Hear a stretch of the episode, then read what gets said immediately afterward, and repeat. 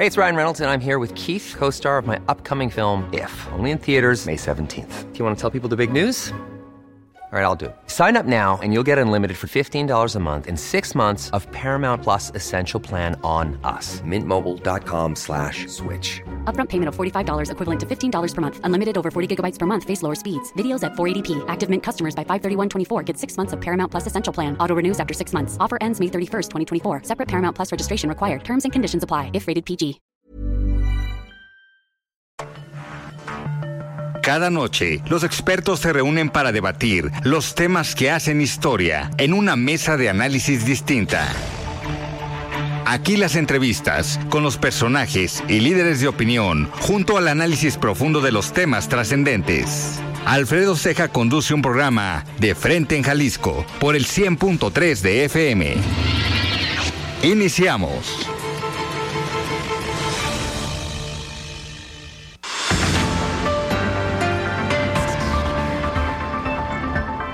¿Qué tal? Muy buenas noches. Bienvenidos a una emisión más de De Frente en Jalisco, aquí en Heraldo Radio Jalisco. Son las 7 de la noche en punto, hoy lunes 31 de julio y quiero agradecer como todos los días en los controles técnicos a Antonio Luna, en la producción y redacción de este espacio a Ricardo Gómez y recordarles nuestro número de WhatsApp para que se comuniquen con nosotros el 3330 1779 66. El día de hoy vamos a tener esta mesa con dirigentes de partidos. Aquí nos acompañará Antonio Ramírez, él es delegado del Partido Verde Ecologista de México aquí en Jalisco.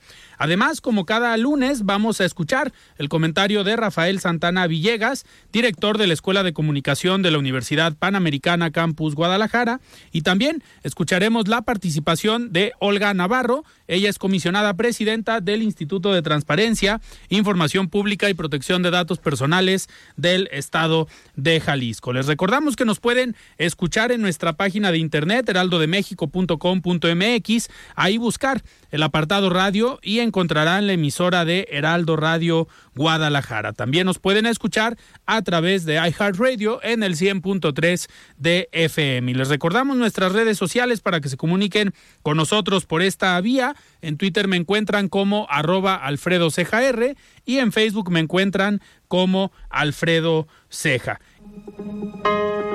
El análisis de frente en Jalisco.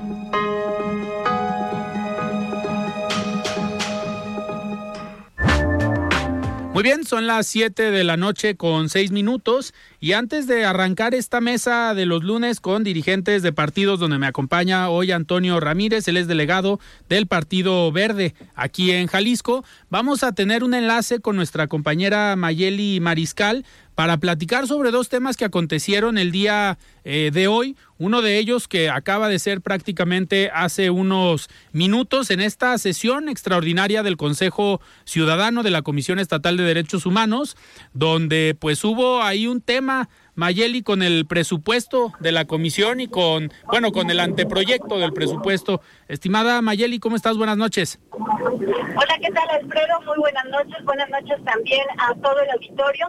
Pues como menciona, se dio esta tarde esta sesión extraordinaria en donde se revisaría eh, la aprobación o no del presupuesto de este anteproyecto, que bueno, se tuvo una sesión el miércoles pasado en donde por más de tres eh, horas y media, casi cuatro, se discutió con los consejeros eh, cada rubro de este presupuesto.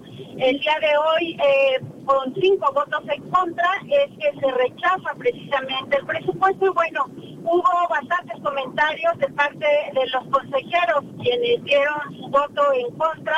Y es que señalan que no está claro el presupuesto, que incluso siendo un año electoral, debe eh, pues de blindarse sobre todo y también que se respete una agenda de derechos humanos la cual eh, pues coinciden varios consejeros, al menos estos cinco que votaron en contra, en que hace falta eh, pues mayor todavía pues responsabilidad en el sentido de una voz con mayor firmeza por parte de la presidenta de la Comisión Estatal de Derechos Humanos. Eh, también decía la presidenta que, bueno, el siguiente paso, ahora que no se aprueba esta propuesta de presupuesto, será todavía el revisarlo nuevamente o incluso, si no se llega a un consenso, que sea el propio Congreso del Estado quien apruebe el presupuesto y decida cuánto le va a otorgar a la Comisión Estatal de Derechos Humanos para el ejercicio del año 2024. Algunos de los rubros que le señalaban a la presidenta tienen que ver con material para construcción y es que dice que, bueno, el edificio necesita ser reparado, tiene daño estructural. También se señalaba eh, precisamente el tema del presupuesto para los trabajadores en donde dicen que pues hace falta también tener mayor transparencia en este y pues bueno ya también por ahí hubo la, el comentario por parte de la propia presidenta de que podría eh, levantar una demanda de violencia eh, de género en contra del consejero Carlos Elizondo, porque bueno, él señalaba que hace falta dar mayor resultados por parte de su administración, así es que, pues bueno, se calentaron los ánimos, Alfredo, en esta sesión extraordinaria. Sin duda, un tema interesante, Mayeli. Vamos a ver en qué termina todo lo del presupuesto, pero Oye, llama la atención el pues el que quieran encuadrar al menos este comentario, si fue así de este comisionado sobre que hace falta resultados en la Comisión Estatal de Derechos Humanos, ¿eso entraría como violencia política de género?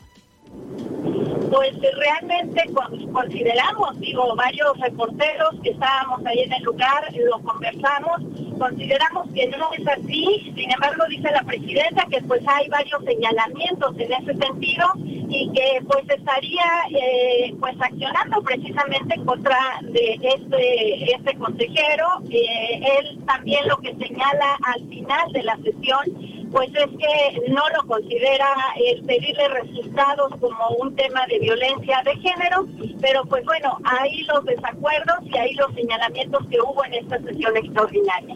Pues ni hablar, digo, al final, pues en teoría para eso es el Consejo Ciudadano, ¿no? Para que se, puedan rendir cuentas o se pueda eh, platicar acerca del trabajo de la Comisión Estatal de Derechos Humanos, así como otros organismos también tienen sus consejos ciudadanos, incluido el Instituto de Transparencia, pues todos tienen esta figura que al final pues creemos que para eso es. Si ahora el Consejo Ciudadano no va a poder pedir información o no va a poder eh, pedir resultados, pues mejor qué sentido tiene que, que existan. Oye, Mayeli, y otro de los casos que, bueno, de los temas que se dio el día de hoy, ya lo decíamos ahorita en el resumen, pues ya fue liberada Nadia Araceli Castañeda, esta madre buscadora que fue aprendida en el centro de San Pedro Tlaquepaque pues por reclamar que se estaban retirando estas fichas de búsqueda de personas desaparecidas, que no es la primera ocasión que sucede, ya en otros municipios también se ha dado este, pues esta acción, en algunos por la misma policía, han quedado videograbados en algunos eh, videos de usuarios en redes sociales, pero ¿cómo, pues, cómo transcurrió este tema, Mayeli? Pues finalmente ya fue liberada eh, a través de una publicación por parte de la Fiscalía del Estado. Se informó precisamente que llegaron a un acuerdo por los hechos ocurridos el pasado 30 de julio y bueno, ya fue liberada, sin embargo, también desde el colectivo Luz de Esperanza que es en donde participa esta madre buscadora y en donde eh, pues estuvieron colocando eh, por parte de este colectivo estas fichas de búsqueda que eh, pues ya en los mobiliarios públicos tanto de Guadalajara como de otros municipios lo han realizado. Sin embargo, pues esto aparentemente molestó en la administración de San Pedro Tlaquepaque, la detienen policías de este municipio y pues también por ahí se habla de que estos mismos policías no reportan su detención, lo cual eh, pues también se señalaba como un acto de eh, desaparición o de privación de la libertad. Y pues es ahí donde queda también eh, la eh, pues la falta precisamente de postura por parte de la Comisión Estatal de Derechos Humanos. Le preguntábamos también, por cierto, el día de hoy a la presidenta si va a haber algún señalamiento en este sentido y ella se limitó a dar la respuesta que usualmente da, que todavía no hay presentada una queja y por lo tanto pues está llevando a cabo la investigación. Sin embargo, pues también desde el colectivo Luz de Esperanza señalaban que los familiares de esta mujer pues ya habían sido también amedrentados por parte de la autoridad, en donde incluso le solicitaban ya no unirse a los trabajos del colectivo y pues ahora sí que, eh, perdón por la expresión, Alfredo Auditorio, pero llevar la fiesta en paz para evitar algún otro acto como este tipo que ocurrió el pasado 30 de julio. Pues lamentable y también sorprende porque en teoría este tipo de acciones, pues la Comisión Estatal de Derechos Humanos para eso está, ¿no? Y de oficio tendría que investigar. Ahora resulta que tenemos que esperar que todo mundo se queje del actuar del gobernante para que la comisión actúe. Así es, pues se lo señalamos también a la presidenta el día de hoy y fue su respuesta, si no hay queja y si no se termina la investigación, ella no puede pronunciarse. No, bueno, pues Mayeli, muchísimas gracias por este eh, reporte. Creo que nos vamos con un pues con ciertas dudas, ¿no? De lo que pasó hoy con la Comisión Estatal de Derechos Humanos. Si de por sí no ha dado nota o no ha dado, eh, pues no se ha visto mucho trabajo, eh, resoluciones o simplemente estas, eh, pues observaciones que pueden hacer al actuar de los gobiernos y ahora con estas respuestas, pues vamos a ver en qué terminan todos estos casos, porque ahí sí, pues estarían en total libertad los funcionarios públicos de actuar y que los derechos humanos pues no se no se cumplan y que nadie los proteja, que es lo más preocupante. Así es, Alfredo, pues eh, lamentablemente sí, la vulneración de derechos humanos, al menos en Jalisco, en esta administración de eh, la actual presidenta, pues deja mucho que desear. Totalmente, Mayeli, pues muchísimas gracias y esperemos que a los medios de comunicación y a todos los equipos, a los reporteros, a los periodistas, pues también que sí nos resguarden los derechos humanos. Así es, esperemos que así sea. Muy bien, muchísimas gracias Mayeli por este reporte, muy buenas noches.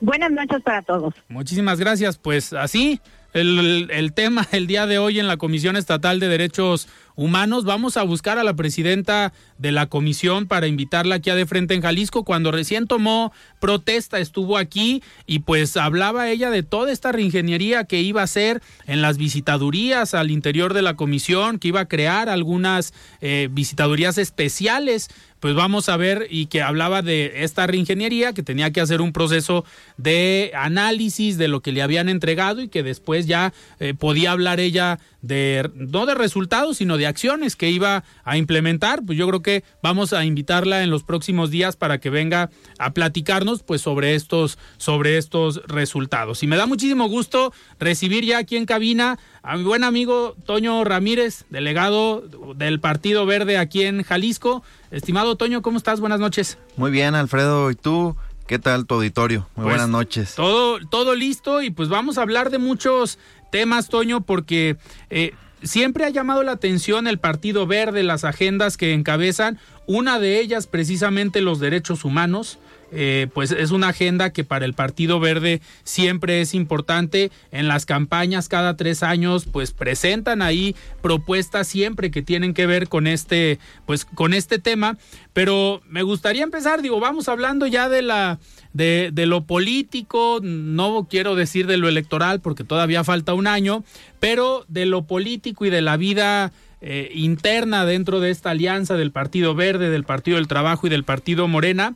Eh, has estado muy cercano a las visitas y a las giras eh, de Claudia Sheinbaum en Jalisco sobre pues esta, este trabajo que están realizando algunos personajes para encabezar o dirigir los comités de defensa de la cuarta eh, transformación.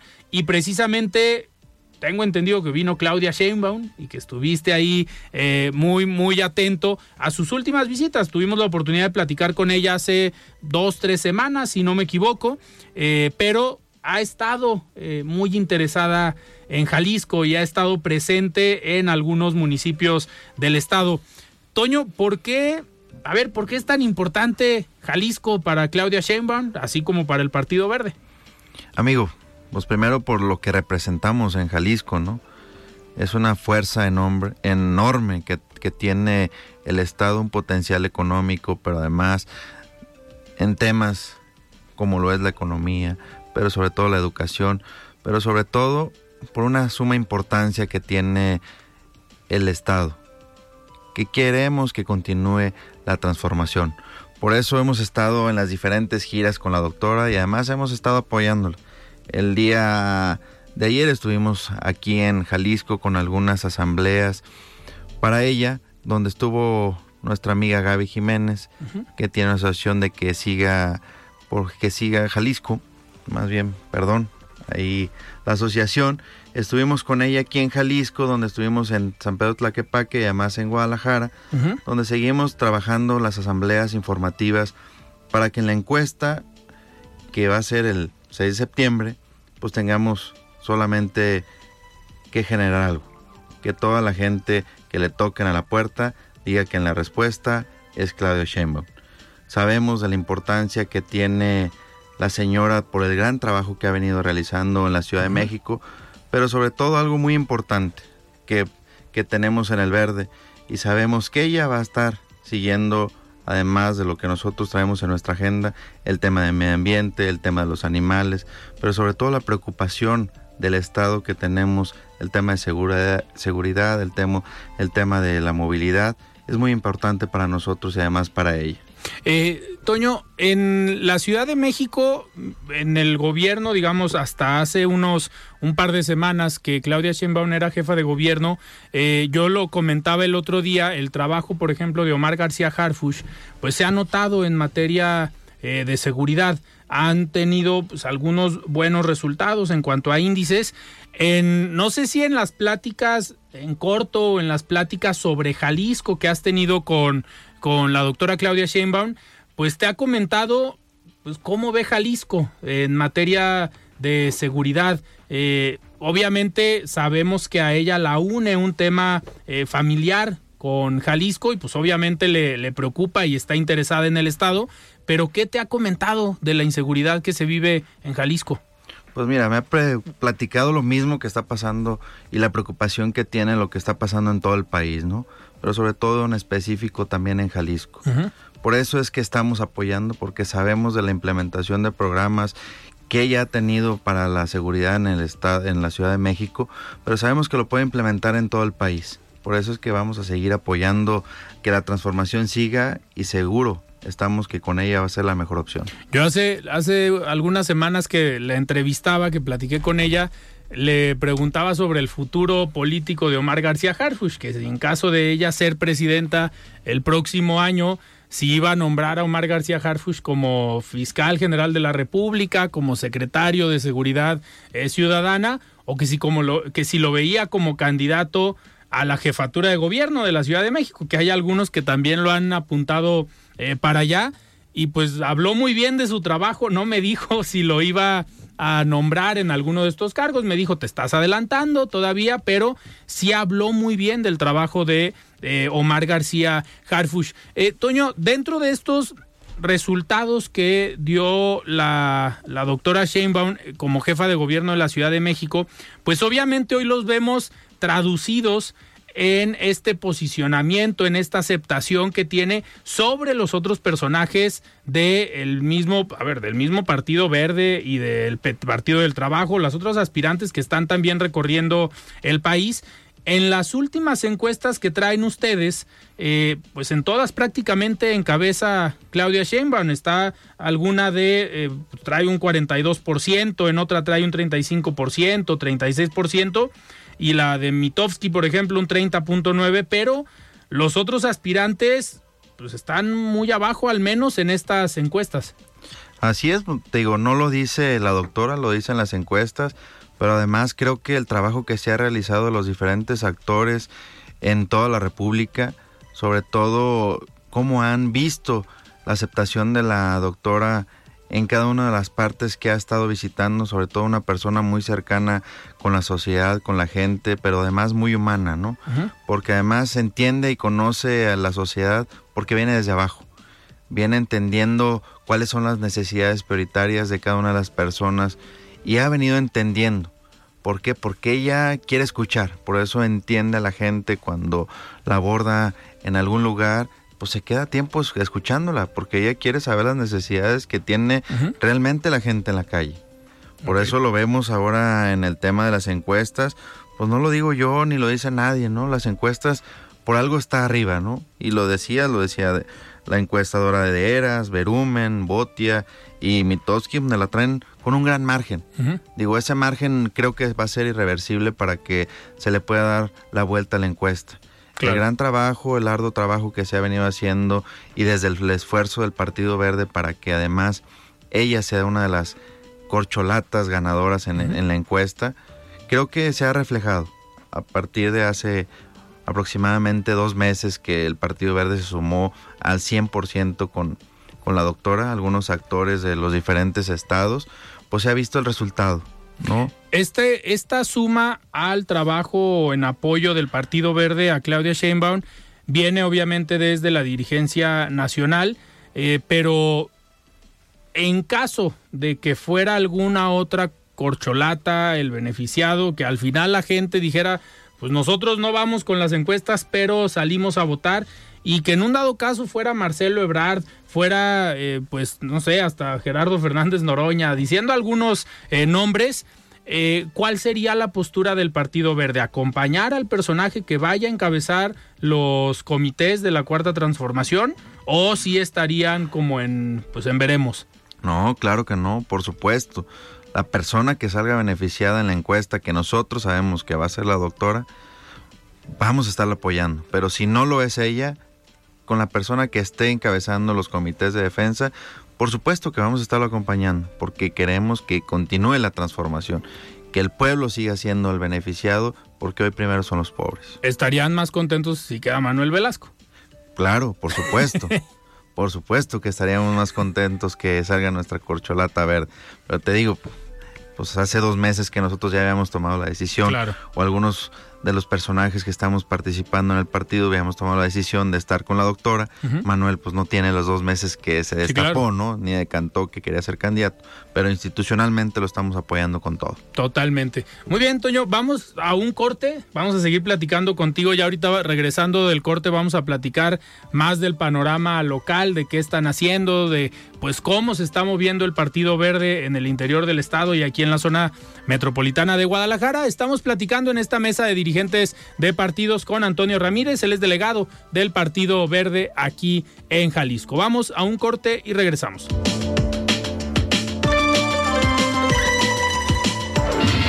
Siga con Alfredo Ceja y su análisis de frente en Jalisco por el Heraldo Radio 100.3. Mesa de análisis de frente en Jalisco con Alfredo Ceja. Continuamos. La voz de los expertos.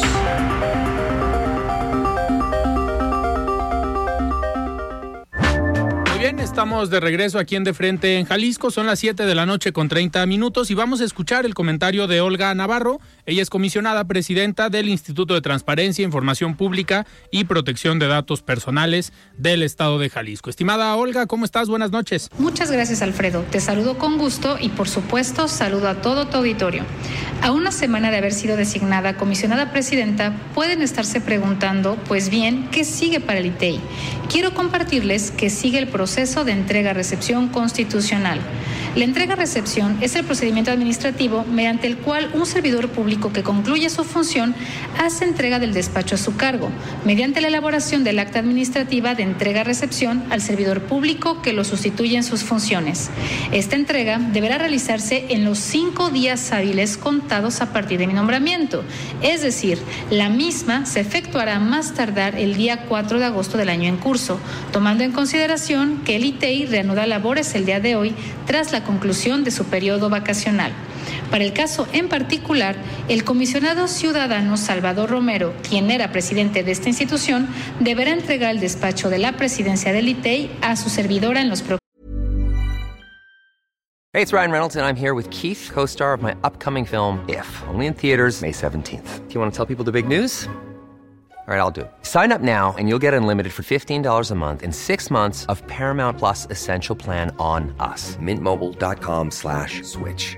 Upfront payment of $45 equivalent to $15 per month. Unlimited over 40 gigabytes per month. Face lower speeds. Videos at 480p. Active Mint customers by 531.24 get six months of Paramount Plus Essential Plan. Auto renews after six months. Offer ends May 31st, 2024. Separate Paramount Plus registration required. Terms and conditions apply if rated PG. I'm Sandra, and I'm just the professional your small business was looking for. But you didn't hire me because you didn't use LinkedIn jobs. LinkedIn has professionals you can't find anywhere else, including those who aren't actively looking for a new job but might be open to the perfect role, like me. In a given month, over 70% of LinkedIn users don't visit other leading job sites. So if you're not looking on LinkedIn, you'll miss out on great candidates like Sandra. Start hiring professionals like a professional. Post your free job on linkedin.com/people today. Próximos días. Es importante resaltar que este proceso tiene como finalidad garantizar la continuidad de la función pública, administrativa y de gestión del ITEI, mediante la transferencia ordenada, precisa y formal de los bienes, derechos y obligaciones del encargo, con lo cual se genera una certeza jurídica del resguardo del patrimonio público y se hace una delimitación de las responsabilidades de los servidores públicos participantes. Por lo anterior, es indispensable que en este proceso intervenga el órgano interno de control del ITEI. En resumen, mi obligación será recibir los recursos y documentos entregados, teniendo la posibilidad, dentro del término de cinco días hábiles contados a partir del acto de entrega-recepción, de solicitar las aclaraciones pertinentes. Y ya con toda esta información, iniciaré el proceso de diagnóstico institucional del que les platicaba en el programa pasado. Pues bien, Alfredo, hasta aquí mi comentario. Muchísimas gracias y nos escuchamos la siguiente semana. El análisis de frente en Jalisco.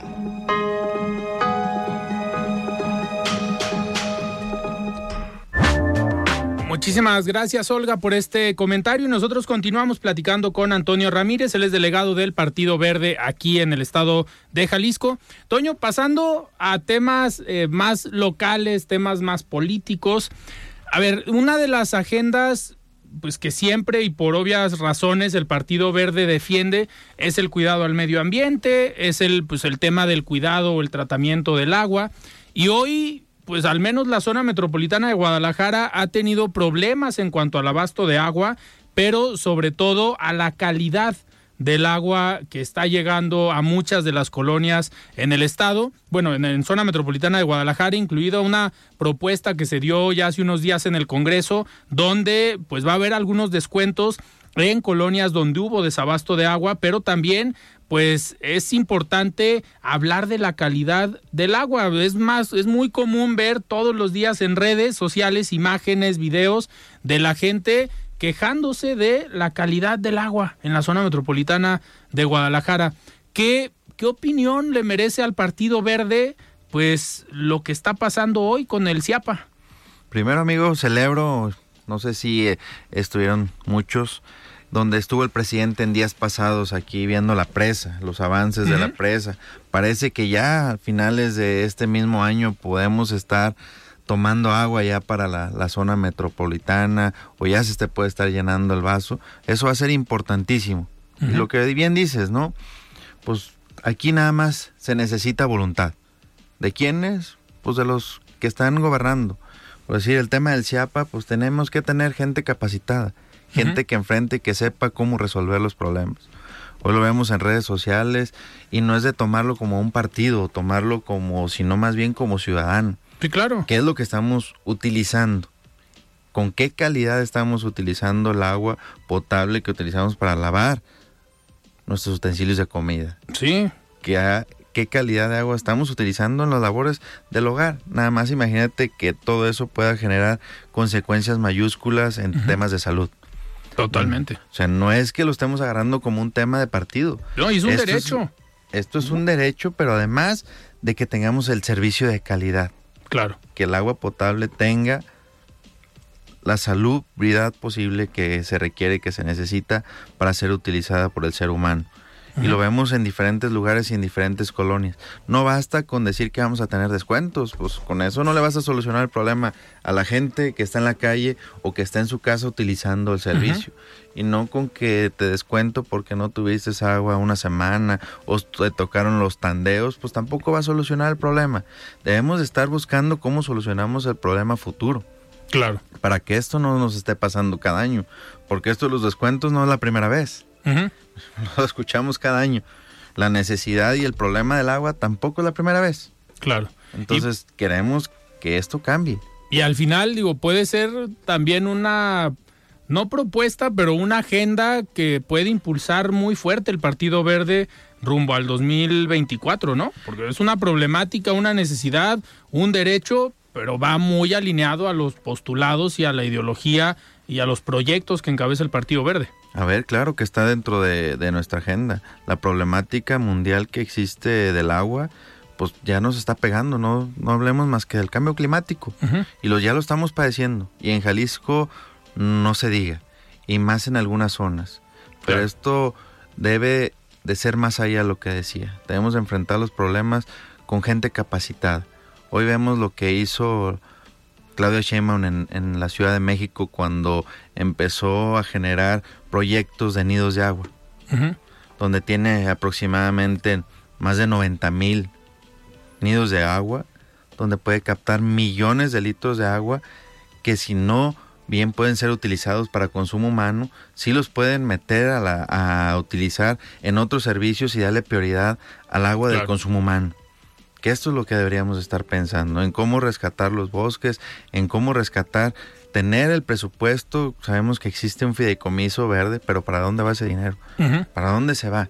Porque bien sabemos que los árboles y los bosques son los que llaman y captan el agua, para que los mantos freáticos puedan tener mayor capacidad para resolver el problema del agua en futuros. Que ha sido una problemática también muy fuerte que se vivió este año y que lamentablemente pues ya empezó el temporal de lluvias y se olvida lo que pasó con los incendios en diferentes zonas. Tú vienes de una zona eh, pues de bosque en la zona de Mazamitla donde pues han vivido y han padecido en algunas ocasiones estos problemas eh, con los incendios. Este año le tocó muy fuerte a la zona de Atemajac, de Brizuela, a la zona de Tapalpa, que estamos viendo también unas actividades de reforestaciones pero pues pareciera que si no tenemos el problema eh, fuerte en todas las zonas, pues las reforestaciones llegan solamente a algunos lugares en específico, pero pues una vez más volvemos a esta conciencia eh, política, pero también social de ya pasó el temporal de estiaje, ya estamos en tiempo de lluvias y ya se nos olvidó que se quemó parte de la primavera, que casi se queman, pues no, se quemaron algunas eh, propiedades en la zona de Atemajac y Tapalpa, pero pues esto ha sido cada año, que digo, en algunas zonas pues la autoridad dice es que son pastizales, no fueron árboles, no fueron estos grandes pinos que se tienen en algunas zonas, pero al final es un incendio que está, eh, digamos, afectando al ecosistema, ¿no? Así es, lo, decíamos, ¿no? Tenemos que tener personas en, en los diferentes niveles de gobierno que debemos de tener la conciencia de ver lo que está pasando. Y lo que requerimos es un tema de estar conscientes del problema que estamos generando para futuras generaciones. Hoy lo vemos, lo que dices, el tema de, la zona de Atemajac, de Tapalpa. Siempre las sierras son las más afectadas. Sí. Pero es cada año. Llega el temporal de lluvias y se nos olvida. Nunca estamos buscando cómo prepararnos para el próximo año, que si nos llegan diferentes incendios en diferentes zonas estemos preparados para que esté el helicóptero, para que haya los brigadistas preparados para que estén combatiéndolo, pero cada año se nos olvida. Llega el temporal de lluvias y pensamos que con campañas mediáticas de reforestación podemos solventarlo.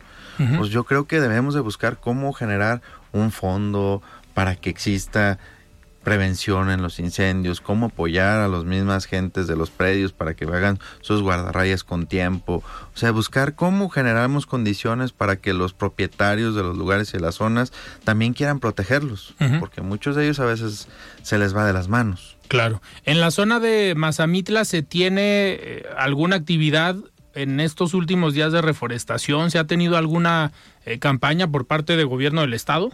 ¿No sabe? No, creo que solamente estuvo allá por los municipios, el municipio de Tapalpa, Temajac. Ojalá y pudiera ser en, en todo el a los últimos rincones del, del, estado, ¿no? A todos los municipios más bien. Claro. Que algo, algo que me gusta ahorita comentar, eh, tú como expresidente municipal de Mazamitla, pues hace algunos meses, un par de años, se vivieron condiciones eh, complicadas de inseguridad, pero la última vez que platicamos comentabas que ya estaba, digamos, o ya había recuperado esta, pues esta capacidad de visitantes o esta afluencia de turistas. Precisamente el fin de semana antepasado, un buen amigo visitó la zona de Mazamitla y digo, me hizo un comentario eh, chistoso que me dijo que hasta en algunos momentos en el centro o en la parte de la plaza eh, del municipio, pues era hasta incómodo de la cantidad de gente que había. Digo, lo cual, pues yo creo que para los habitantes de Mazamitla, para los comerciantes, pues es una excelente noticia. Claro, no, no, pues al gustoso estoy de que ya hoy se viva diferente en Mazamitla nuevamente, se vea la chispa, la, la energía, el dinamismo del turista que llega a nuestro municipio. Además, el, temporal está es espectacular, los climas, eh, además, los paisajes todos verdes hoy lo dices así, pues hay días que en la plaza principal no se puede mover, ¿no? Y es un esfuerzo que han generado comerciantes, un esfuerzo que han generado la autoridad local, la, autoridad estatal, donde al final de cuentas todo converge, ¿no? Y esto viene a solventar una necesidad y un problema que existía en nuestro municipio. Hoy yo creo que todo el mundo está contento porque además hasta la misma gente de la zona metropolitana ya tiene donde escaparse, donde escaparse de fin de semana y estamos a dos horas, ¿no? Entonces gustosos de ya poder ir un fin de semana y aprovechar y disfrutar un fin de semana en Mazamitla. Claro. Eh, Toño, y entrando ahora sí en temas también un poquito eh, políticos a nivel nacional, siempre es interesante ver la visión o el punto de vista de un partido político sobre la actividad de los que están haciendo los demás. Hoy no nos pudo acompañar la dirigente del Partido Acción Nacional, Diana González, que tuvo que eh, estar fuera de la ciudad, y también de último momento salió de la ciudad Natalia, la dirigente del PRD, pero la idea de estas mesas pues también es contrastar y de ver o de hasta cierto punto debatir eh, las posturas de los partidos. Pero ustedes desde el Partido Verde, ¿cómo están viendo el trabajo que están haciendo, por ejemplo, en el Frente Amplio por México? Esta, eh, pues esta alianza entre PRI, PAN, PRD, que le suman este factor eh, ciudadano. ¿Les preocupa? Ustedes en lo nacional van en una alianza eh, pues eh, abierta con Morena y con el Partido del Trabajo, si ven, eh, si sienten preocupación de ver un frente amplio por México frente a ustedes que encabezan estos tres partidos? Digo, admiro y respeto a todas y cada uno, a mis compañeras, a, a los compañeros que están en, enfrente. Hoy lo digo claro, ¿no? La coalición Juntos Hacemos Historia, estamos más sólidos que nunca pero además la transformación se ve más sólida para darle continuidad en el próximo 24, pero sobre todo la gente lo entiende, la gente lo sabe. Nunca ha tenido un gobierno como lo ha generado nuestro presidente Andrés López Obrador, donde ha buscado cómo apoyar a los que menos tienen, con los programas sociales donde ahora sí le llegan a todo el mundo, no hay intermediarios, le llegan en la mano. Y eso la gente lo ha visto, y eso la gente lo aplaude y además lo entiende que antes sí lo sabía, pero no les llegaban. Entonces, hoy eso está cambiando. Y lo digo con respeto a los de enfrente, ¿no? Hoy podrán decir misa, pero creo que vemos cómo la coalición Juntos Hacemos Historia estamos más consolidados que nunca y además más fuertes que nunca. Yo creo que no tiene duda nadie que la próxima presidente o presidenta de México, pues obviamente va a ser de la coalición. Claro. Y en el caso de Movimiento Ciudadano, esta, pues dicen que no hay división, pero vemos pues diferencias en los puntos de vista tanto en lo local como en lo nacional entre el gobernador y Dante Delgado, el dirigente nacional. Eso al final a la alianza, digo, el Partido Verde Morena y el Partido del Trabajo, pues también les, les beneficia, ¿no? Por ustedes que los de enfrente sigan divididos. Pues mira, el pleito lo vemos de enfrente, ¿no? Nos vemos las casas arder, como dice el, dicho. Creo que no nos preocupa. Nosotros estamos con un objetivo claro. Ok. Y sin mirar a un lado. Estamos con nuestro objetivo claro de construir alianzas y sobre todo una gran fortaleza para salir en el 2024 a levantar la mano de la presidenta o el presidente que esté encabezando los trabajos, sobre todo la transformación, porque no nos preocupa. Hoy vemos las encuestas, o sea, no es, no es casualidad que la gente tenga una aprobación del presidente de la República mayúsculo. Pues salieron una encuesta donde está arriba del 59% de aprobación y un 41% de desaprobación. Nunca en la historia había habido estos números, sobre todo cuando ya está próximo a salir. Digo, respeto y admiro el, el trabajo que hace el gobernador y su pleito que pueda tener y generar, pero nosotros estamos trabajando y vamos a generar muy buenas condiciones para que también en Jalisco podamos tener un gobierno de coalición juntos hacemos historia. Toño, hacia allá iba mi siguiente pregunta. ¿Qué está, cómo está trabajando el Partido Verde ahorita en Jalisco? ¿En qué etapa van? Eh, obviamente ya están visitando los municipios, ya están armando eh, sus estructuras o están preocupados ahorita por el tema de el que se decide el 6 de septiembre, pero ¿en qué está concentrado el Partido Verde ahorita? No, claro que no, no estamos preocupados por lo que se defina el 6 de septiembre, al contrario.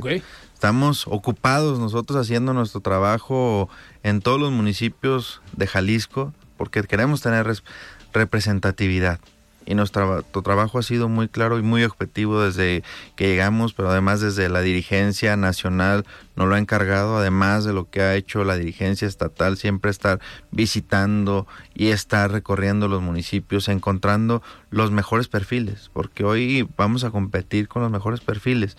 Creo que no es un partido chico, al contrario, es una opción ahora en Jalisco que podamos competir con el Partido Verde porque podemos ser una opción más. Toño, ¿cuándo se definiría aquí en Jalisco si, como lo han hecho en las últimas elecciones, el Partido Verde jugaría eh, solo? ¿Tienen alguna fecha tentativa para esta decisión? ¿Se están esperando? ¿Valorarán qué dice el Comité Nacional? ¿O cómo, cómo viene esta jugada para el 24? No, aún no tenemos fecha. Ahorita estamos concentrados trabajando en, el tema local. Ya está consolidada y fuerte la, coalición nacional. Esperaremos los tiempos que se decidan para estar ya trabajando y además existe muy buena coordinación con los demás partidos políticos. En lo local. y verían posibilidad de sumar, por ejemplo, el otro día platicaba con Pedro Kumamoto, el regidor en Zapopan, pero pues es el líder moral de futuro eh, platicaba de ellos, en el caso de Futuro, en el caso de Hagamos, que son partidos de reciente creación, que ya en esta segunda elección en la que compiten pueden jugar en alianza. ¿Ustedes como Partido Verde verían eh, descabellado, verían complicado una alianza o que se sumaran partidos nuevos como Futuro o como Hagamos? Digo, no, no vemos mal, al contrario, pues estamos con las puertas abiertas. Digo, entre más fortalecidos estemos todos los actores políticos, pero además todos los partidos políticos, como lo dices, no porque sean nuevos, no, no pueden estar tomados en cuenta, no, al contrario, estamos en diálogo constante con todo mundo, donde después se darán los tiempos, ¿no? Ahorita estamos todavía frescos para eso. Al final, pues uno es el partido del arbolito y el otro es el partido del tucán. Pueden hacer equipo. Así es, te digo, todavía estamos ahorita esperando los tiempos. Perfecto. Toño, antes de despedirnos, vamos a escuchar el comentario de Rafael Santana Villegas, director de la Escuela de Comunicación de la Universidad Panamericana. Estimado Rafa, ¿cómo estás? Buenas noches. ¿Qué tal, Alfredo? Te saludo con mucho gusto, al igual que a quienes nos escuchan este lunes. Espero que hayan tenido un excelente inicio de semana. Comunicar, Alfredo, significa poner en común. Comunicar es una condición inherente a los seres humanos. En definitiva, no podríamos comprender ninguna etapa del progreso sin la comunicación. La necesidad de los seres humanos por compartir sus ideas, pensamientos, preocupaciones y logros tiene su origen hace varios milenios y podemos encontrar evidencias en las pinturas rupestres, que son claros ejemplos de las primitivas formas de poner en común. Hoy, a más de 30.000 años de distancia de esas pinturas, contamos con medios de comunicación que nos permiten poner en común ideas de manera instantánea, pero a pesar de las infinitas posibilidades que eso nos brinda, las redes sociales y la convergencia digital de los medios de comunicación también nos han traído fenómenos como el que quiero tratar este lunes. Me refiero a la llamada cultura de la cancelación. Dice José Ignacio Munilla que la cultura de la cancelación es el refugio de quienes son incapaces de contrastar libre y pacíficamente con los que piensan distinto. Es un hecho que desde hace unos 10 a 12 años hemos sido testigos de un despertar social que no se había visto nunca en la humanidad mismo que se ve amplificado por la difusión que recibe en distintos medios y que identificamos con etiquetas como Stay Woke, Me Too, Yo sí te creo, Black Lives Matters, entre otros, que de suyo buscan llamar la atención hacia problemáticas e injusticias que se presentaban pero que también han derivado en la aparición de grupos de marcada tendencia ideológica y cultural que son altamente sensibles ante lo que consideran injusto y están dispuestos a cancelar a quienes no opinen como ellos. Esta especie de batalla presenta dos actores, por un lado están aquellos que se enfrentan a una colonización de pensamiento y a cualquier opresión, aun cuando esté regulada por las leyes y avalada por organizaciones mundiales. Por otro lado, están aquellos que cancelan la ciencia, la biología y la libertad de expresión por el simple hecho de que no comparten las mismas ideas. Dicen Erixela Burgos y Gustavo Hernández Díaz que la persona que cancela no es tan benévola como se espera, no está enriquecida de valores humanos como muchos pudieran pensar.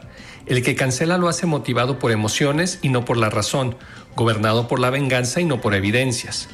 La cancelación no necesariamente es una censura absoluta, sino una estrategia para acabar con la respetabilidad de algún individuo y censurarlo de ciertos espacios. Esto ha dado lugar al debate en muchos ámbitos, como el derecho, pues ya tenemos el caso de algunas figuras que han sido denunciadas por conductas que pudieran considerarse inapropiadas o inmorales y que después de los respectivos juicios han sido declarados inocentes ante la ley, pero reciben la pena máxima de parte de la opinión pública, al grado de quedar literalmente cancelados de toda actividad y sin posibilidad de retomar sus labores normales. Dice Ricardo Duda que la cancelación es una guerra psicológica. Se trata de críticas duras y sin piedad buscando acabar por completo con el prestigio de quien se considera culpable. Es muy bueno que se puedan visibilizar problemáticas que antes pasaban desapercibidas. El gran problema de la cancelación es que busca que todos sean culpables a pesar de que se demuestre la inocencia, lo cual va en contra de un proceso reflexivo y de análisis, dejando todo a un sentimentalismo visceral que nos aleja del objetivo de la comunicación, que es, como ya lo decíamos, poner en común. Hasta aquí mi comentario de hoy, Alfredo. Agradezco tu atención y la de quienes nos escuchan y les recuerdo que soy Rafael Santana y me encuentran en Twitter como arroba rsantana71 por si desean seguir la conversación. Que tengan buenas noches y excelente semana. Muy bien, muchísimas gracias Rafa por este comentario. Toño, nos queda un minuto. A ver, si tuvieras que definir hoy la situación del país, de manera breve y de Jalisco, ¿cómo la definirías? Ay, caray. Ya te agarré Qué difícil, ¿no? Qué difícil. Digo, obviamente continuando la transformación. Ok. Tiempo de mujeres. Ok. Con eso lo dejo claro. Con eso ya Hombres, dijiste mucho. Jalisco y México. ¿En Jalisco también ves mujeres gobernando? Puede ser, no sabemos. Perfecto. Pues digo, tienes ahí una compañera del Partido Verde, Claudia Delgadillo, que ya levantó la mano para el gobierno del Estado. Claro, también hay compañeras y hay buenos compañeros. Claro. Pero hoy hay que, primero, lo primero. Primero concentrarse en lo así es. nacional y ya después verán. Primero nacional. Y Perfecto. es tiempo de mujeres. Perfecto, Toño. Muchísimas gracias por estar aquí en De Frente en Jalisco. Gracias, Alfredo. Igual a todos tus radio- radioescuchas. Un fuerte saludo. Muy bien, pues nosotros nos despedimos y nos escuchamos el día de mañana. Platicamos el día de hoy en esta mesa de partidos con Antonio Ramírez, él es delegado del Partido Verde Ecologista de México aquí en Jalisco. Y mañana nos acompaña en la mesa de los martes José María Martínez, Chema Martínez, el coordinador de diputados locales del Partido Morena en esta mesa de los martes con Mario Ramos y Mario Hueso. Yo soy Alfredo Ceja. Muy buenas noches. Alfredo Ceja, los espera de lunes a viernes para que junto con los expertos y líderes de opinión analicen la noticia y a sus protagonistas. Esto fue De Frente en Jalisco, otra exclusiva de El Heraldo Radio.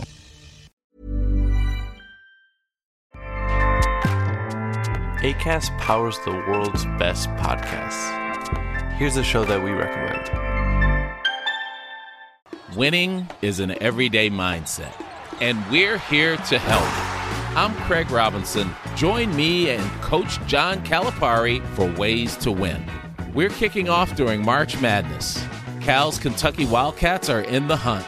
So throughout the tournament, I'm going to call up my friend to ask about his wins, losses, and especially what he's telling his players in the locker room. You got to win every day. Find the Ways to Win podcast anywhere you listen. ACAST helps creators launch, grow, and monetize their podcasts everywhere. ACAST.com.